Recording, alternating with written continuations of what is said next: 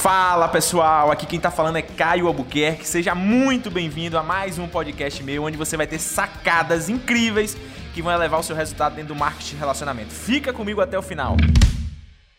Só consegue quem tem dinheiro.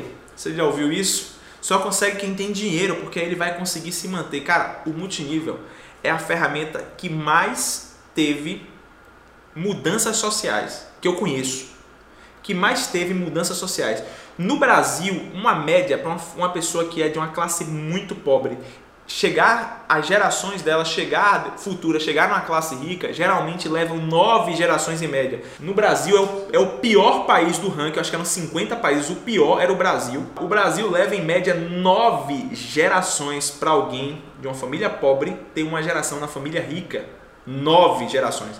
O multinível ele encurta esse processo a Maravilha da Terra encurtou esse processo com centenas de pessoas.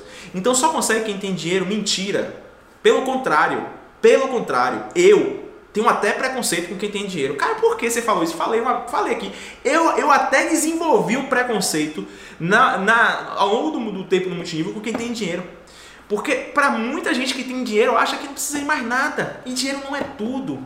Sabe? Eu conheço gente que tem dinheiro, mas tem nove anos que não tira férias. Eu conheço gente que tem dinheiro, mas não tem tempo para a família. Eu conheço gente que tem dinheiro, mas tem uma saúde péssima. Eu conheço gente que tem dinheiro que eu falo assim, mano, se for para ter dinheiro dessa forma, eu não quero. Então não é isso. Então, assista um filme chamado Fome de Poder, da McDonald's. Como foi a história da McDonald's. Você percebe que o cara que, que transformou a McDonald's na franquia que ele é, ele focava em vender a franquia dele para quem tinha muito dinheiro. E a galera que tinha muito dinheiro tava nem aí, deixava a franquia de qualquer jeito. Depois ele mudou. Ele não estava mais buscando quem tinha muito dinheiro ou quem tinha pouco dinheiro, ele buscava pessoas que tinham um desejo ardente. E ele começava a analisar aquelas pessoas que tinham motivo suficiente, um desejo ardente suficiente para querer uma transformação de vida. Então não importa a classe social da pessoa, é o que ela quer lá no fundo. Então, se você conta essa historinha para você, enterra ela agora. Fala assim, está enterrado em nome de Jesus.